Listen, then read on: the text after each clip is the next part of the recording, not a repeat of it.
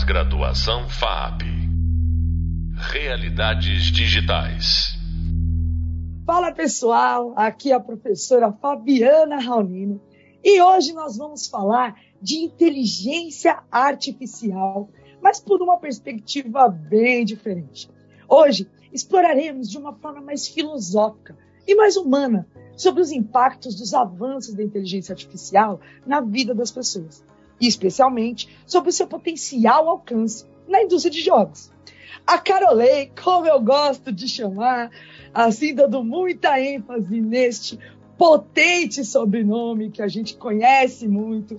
Quem estuda jogos e gamificação utiliza as inúmeras referências que essa gigante das, dos jogos e gamificação já nos presenteou na academia.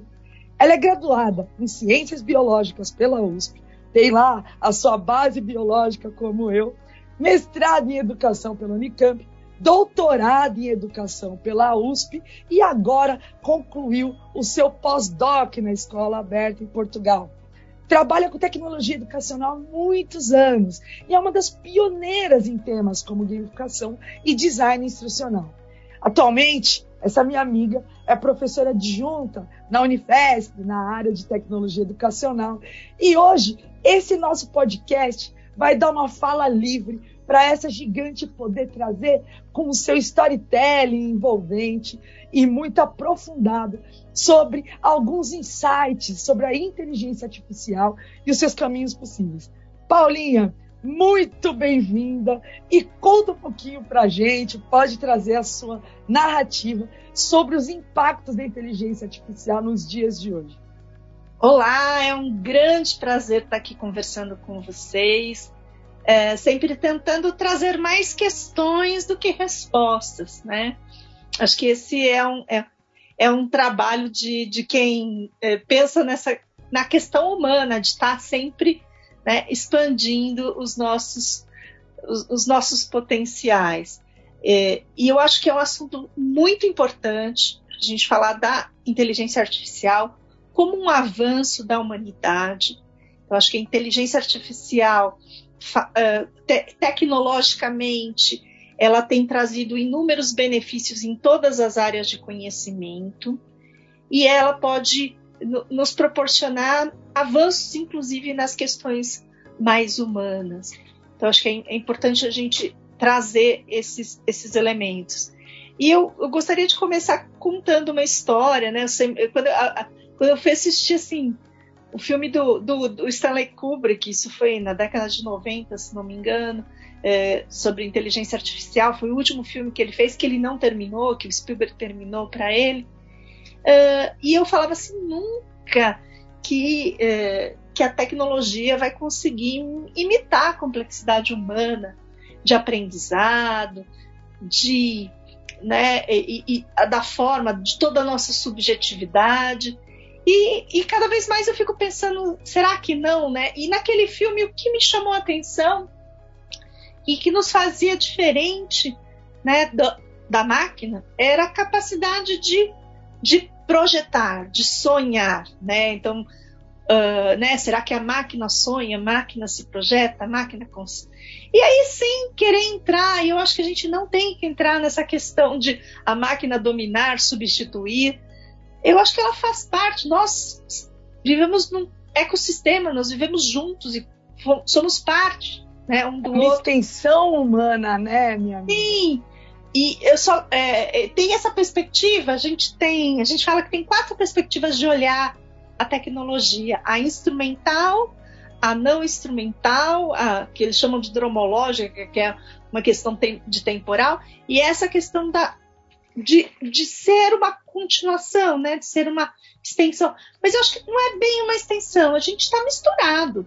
Né? Hoje em dia a gente não está mais separado da tecnologia. A gente vive numa cybercultura. Né? Então não dá mais para separar. Tudo isso é humano também.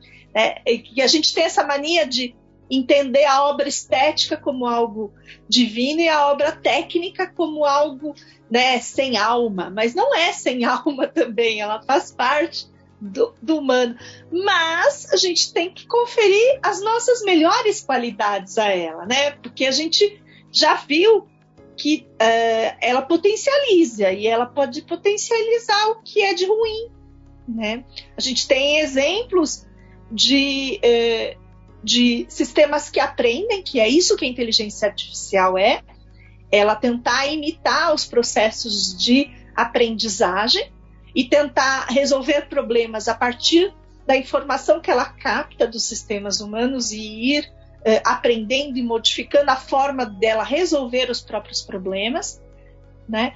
E a gente tem exemplos de eh, sistemas que ficaram muito em redes sociais e de repente viraram nazistas, né? O próprio sistema eh, incorporou preconceito Uh, da própria, né, uh, que é inerente ao preconceito, à violência, né? Então é, é, é, complexo isso, né? Como é que a gente é, tem essa, essa, essa qualificação? Então, é importante que a gente use, né? Não, eu não uso essa palavra use, incorpore essas tecnologias para potencializar o que os seres humanos têm de melhor. Né? Ô, então, Paulinha, que... você abriu uma porta assim que é um, esse caso foi o caso da, da Microsoft, né? Com o chatbot, a Tai. É, sim, sim. Sim, foi. né? Que essa inteligência artificial ela estava sendo alimentada pelas pessoas. Não sim. deixava de ser dados das pessoas. E o pessoal começou a fazer esses comentários preconceituosos e ela incorporou esses dados, tratou e começou a devolver. Então, é muito interessante dar esse exemplo e até sugerir para os nossos alunos que eles possam procurar, porque saiu muita notícia na época, se eu não me engano, foi em 2016. Exatamente. E teve uma pesquisa, se não me engano, há uns dois anos, há uns dois anos, que teve sobre como se trata as, as agentes virtuais por exemplo, a Siri ou a, ou a, ou a gente do Google, não sei se vocês perceberam, mas as agentes são sempre femininas, né? As do, a do banco, a Magalu, né? Das, todas femininas, né? E, e eles xingam, ofendem a, a, a eu, eu, tratava um pouco mal a minha, depois da pesquisa fiquei com, com consciência pesada. Eu brincava com ela, eu falava, eu falava, assim: você não respondeu do jeito que eu queria, né? Eu falava não, assim.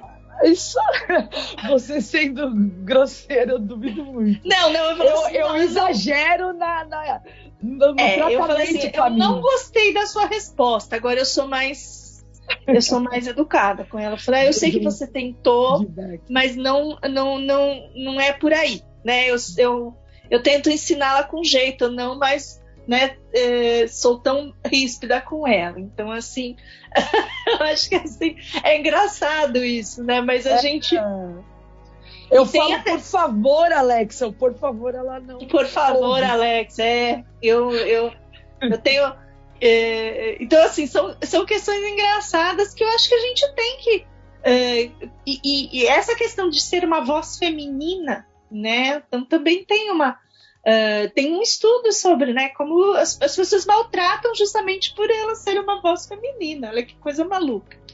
Uh, mas assim, uma coisa que me preocupa muito, e acho que é importante a gente destacar, é que muitas vezes uh, os algoritmos e, e, as formas de, de, de captura e análise de dados, porque esses sistemas são uh, são criados a partir de algoritmos e são uh, de, determinadas formas de capturar esses dados e analisar esses dados. Então, tem uma metodologia criada para isso. E normalmente as metodologias elas são focadas na identificação de padrões e comparações com outros padrões e você vai ampliando as respostas. Então, e vai melhorando, né, Paulinho? Sim. Então, se você tem reconhecimento facial e aí você identifica o comportamento a partir de determinadas uh, uh, né, contrações dos músculos e vai, né, você vai identificando elementos do texto que né, para identificar e comparar com as formas que as pessoas escrevem. Uh, e tentar imitar essas formas que elas escrevem. Uh, então, por exemplo, o Watson, ele, que é um sistema da, da IBM, ele foi tre treinado com uh, pessoas que, principalmente com a, a, análise de obras de arte, né? teve todo um sistema que foi treinado para isso, tentando pegar essas sutilezas mesmo, essas, essas padronizações. Mas o que me incomoda muitas vezes dos sistemas de, de inteligência artificial e de outras, outros sistemas ditos inteligentes é que eles tentam focar na padronização. Né? Eles tentam focar uh, em identificar padrões e tentar encaixar esses padrões num, num estereótipo. Né? Isso muitas vezes é complicado, que é o caso muitas vezes que é a área que eu atuo bastante, que é a educação online. É, então, muitos dos sistemas que eu já avaliei, é, avaliei vários sistemas de tutoria virtual usando sistemas inteligentes é, que tentavam substituir os tutores humanos e que a base disso era tentar identificar padrões de resposta e validar ou não as questões a partir desses padrões de resposta. Isso pode funcionar para algumas coisas mais objetivas, mas é, eu estou sempre enquadrando a uma educação validadora, a uma, uma, uma educação em que o aluno tem que responder a uma resposta esperada. Eu espero do aluno uma reação a uma determinada pergunta.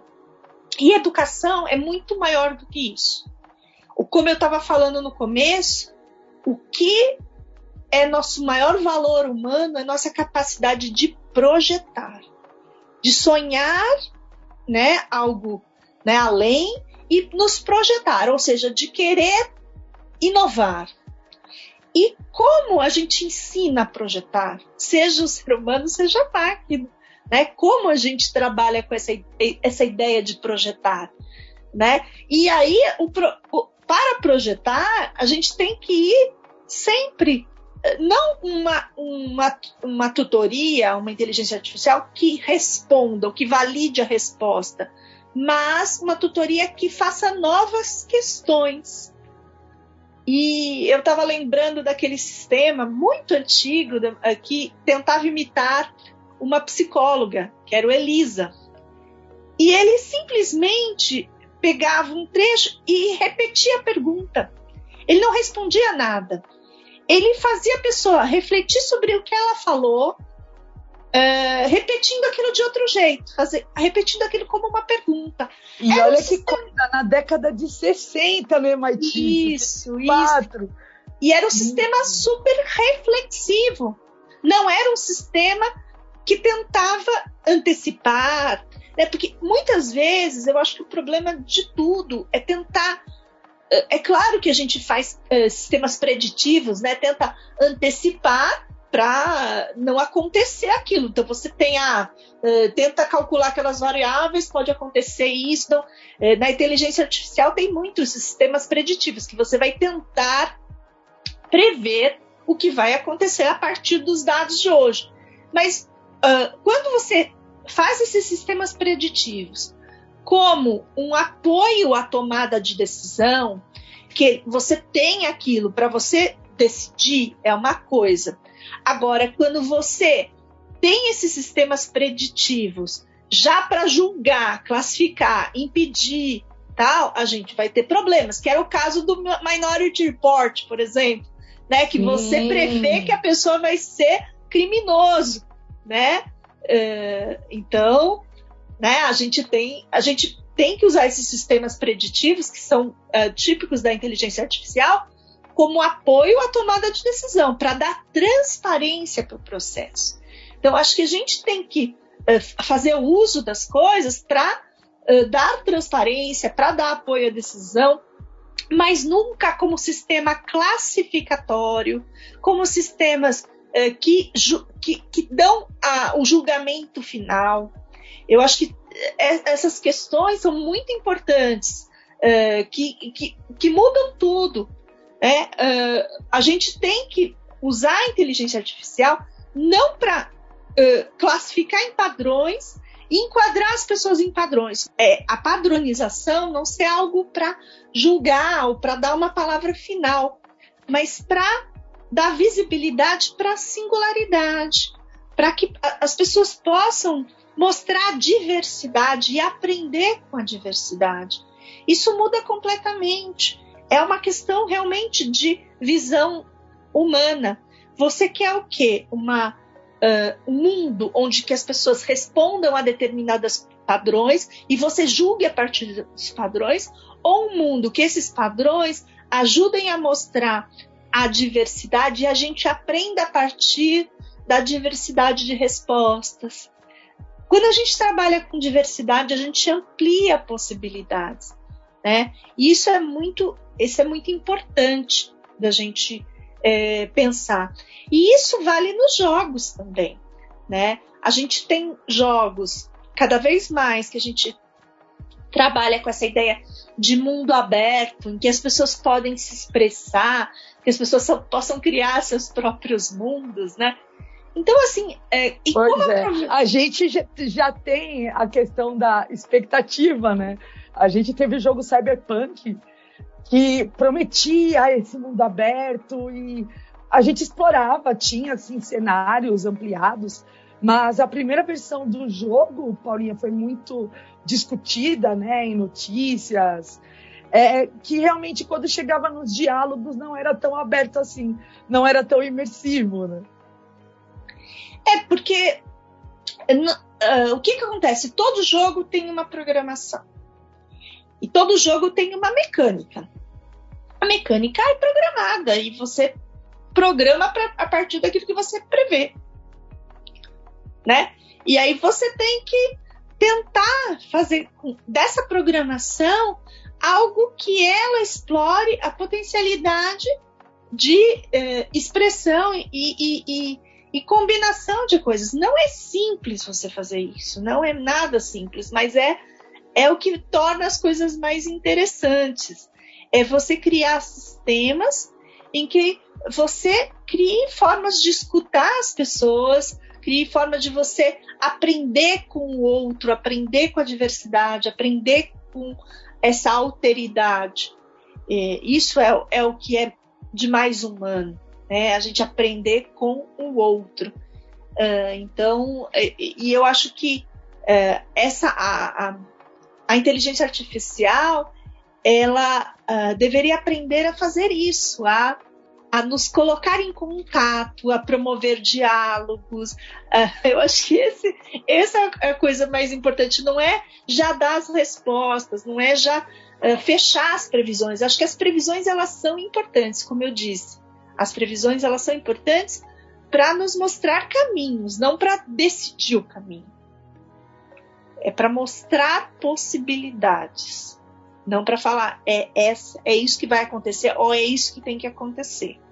E é a coisa de não separar, né, Paulinha? Nós, a inteligência artificial, separando. É, é uma extensão nossa além do biológico, porque para evoluir, a gente já evoluiu tanto que se a gente ficar com o, a nossa estrutura biológica barrando até onde a gente pode tomar decisões e utilizar dados, né? No final das contas, os dados, essa memória, tratar esses dados, aumentar a velocidade, tudo isso estende o ser humano para a sua potencialidade mais alta, né? Acho que é nesse sentido que você está falando. Sim. E, claro, alcança aspectos éticos, o que não deixa de ser um Sem humano. Sem dúvida. O como você lida com os dados, os dados que você combina, os, os, os dados que você dá importância. Uh, se a gente for olhar a obra de um grande uh, neurocientista português, o Antônio Damasio, gosto muito, Antônio Damasio, gosto muito dele. Uh, ele fala que o cérebro não é apenas as sinapses, né? Não é apenas, uh, né? Uh, ele, a gente tem o que a gente chama de marcadores somáticos que, e marcadores. todas as nossas sinapses elas, elas têm um conteúdo emocional, elas têm um conteúdo que vai marcar e tem um conteúdo corporal. Então, o que, que acontece? O que, que quer dizer isso? Né? A, a, a máquina, o corpo, uh, essas coisas estão tudo ligados. Né? a gente tem uh, uma, uma, uma questão de valoração das coisas, né? Então, é, é uma questão do valor, que, e isso aí entra o aspecto ético, o aspecto estético, o valor que a gente dá a cada uma das informações, a cada uma das. Uh, né? Então, isso é importante. Então, uh, acho que a gente tem que uh, trabalhar muito nisso, em, em explicitar quais são os valores que a gente traz como relevantes. Né? Porque não é nada é neutro. a gente faz escolhas, né? Seja na educação, seja quando a gente cria um jogo, seja quando a gente cria um produto. A gente faz escolhas, eles não são neutros, eles têm impacto social, eles têm é, possibilidades ou mais é, redutoras ou mais expansivas, ou eles enquadram, ou eles expandem. Uh, né? Eles têm essas possibilidades. Ou tem momentos mais enquadradores, momentos mais expansivos. E a gente tem que estar de olho nesses aspectos. Né? Então, Perfeito, então... Paulinha. Querida, estamos chegando né, ao final do nosso tempo, que é uma pena Acho que dava para fazer um seriado com tudo que você trouxe aqui, fazer um documentário, uma série com muitas e muitas temporadas. E nesses últimos dois minutinhos que a gente tem, eu queria que você deixasse nessa pegada que você trouxe, brilhante, muito gostosa, muito imersiva, é um, um dos superpoderes de Paula Carolei, é essa fala imersiva que leva a gente até numa nova frequência deixar uma última reflexão nesses últimos dois minutinhos para os nossos alunos levarem e aprofundarem essas reflexões sobre inteligência artificial. Eu acho que essa questão do projeto que eu sempre falo, o quanto aquilo está nos ajudando a pensar nos nossos projetos de vida, nos nossos sonhos, o quanto está dando visibilidade para as possibilidades, eh, o quanto está então, é, sempre pensando numa, numa perspectiva de ampliação, de transformação, não apenas. É claro que a gente tem funções que são mais transparentes, que é mais, são mais mecânicas mesmo, mas o quanto isso está nos ajudando não a, a, gente perder tempo com problemas, mas a gente eh, dar visibilidade para os nossos sonhos e os nossos projetos. Então eu quero uma inteligência que, que me faça isso. Eu não quero uma inteligência que me dê respostas, eu quero uma que me apoie a pensar em novos projetos. É isso. Lindo demais, extremamente tocante. Muito obrigada, Paula, por compartilhar com a gente esse conhecimento. É muito denso, é muita história, é muita experiência. É, Paula Carolei é uma das minhas grandes mentoras, é uma pessoa que quando eu quero saber para onde ir, para onde olhar, quais são os próximos passos do mundo, eu não olho muito longe não, eu olho para uma amiga que eu tenho muita sorte de ter por perto. E lógico, vocês aqui, nossos queridos alunos, eu deixo meu grande agradecimento para Paula Carolei. Obrigada, Paula. Eu que agradeço a oportunidade de estar falando com vocês. Que querida!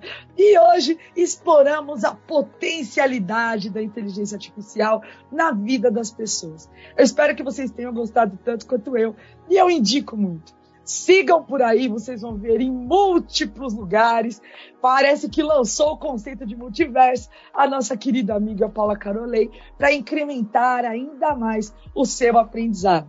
E no nosso próximo podcast, vamos falar sobre Behavior Trees, falando ainda mais, aprofundando agora, de um jeito técnico, a inteligência artificial na Unreal Engine. Até mais, pessoal! Pós-graduação FAP Realidades Digitais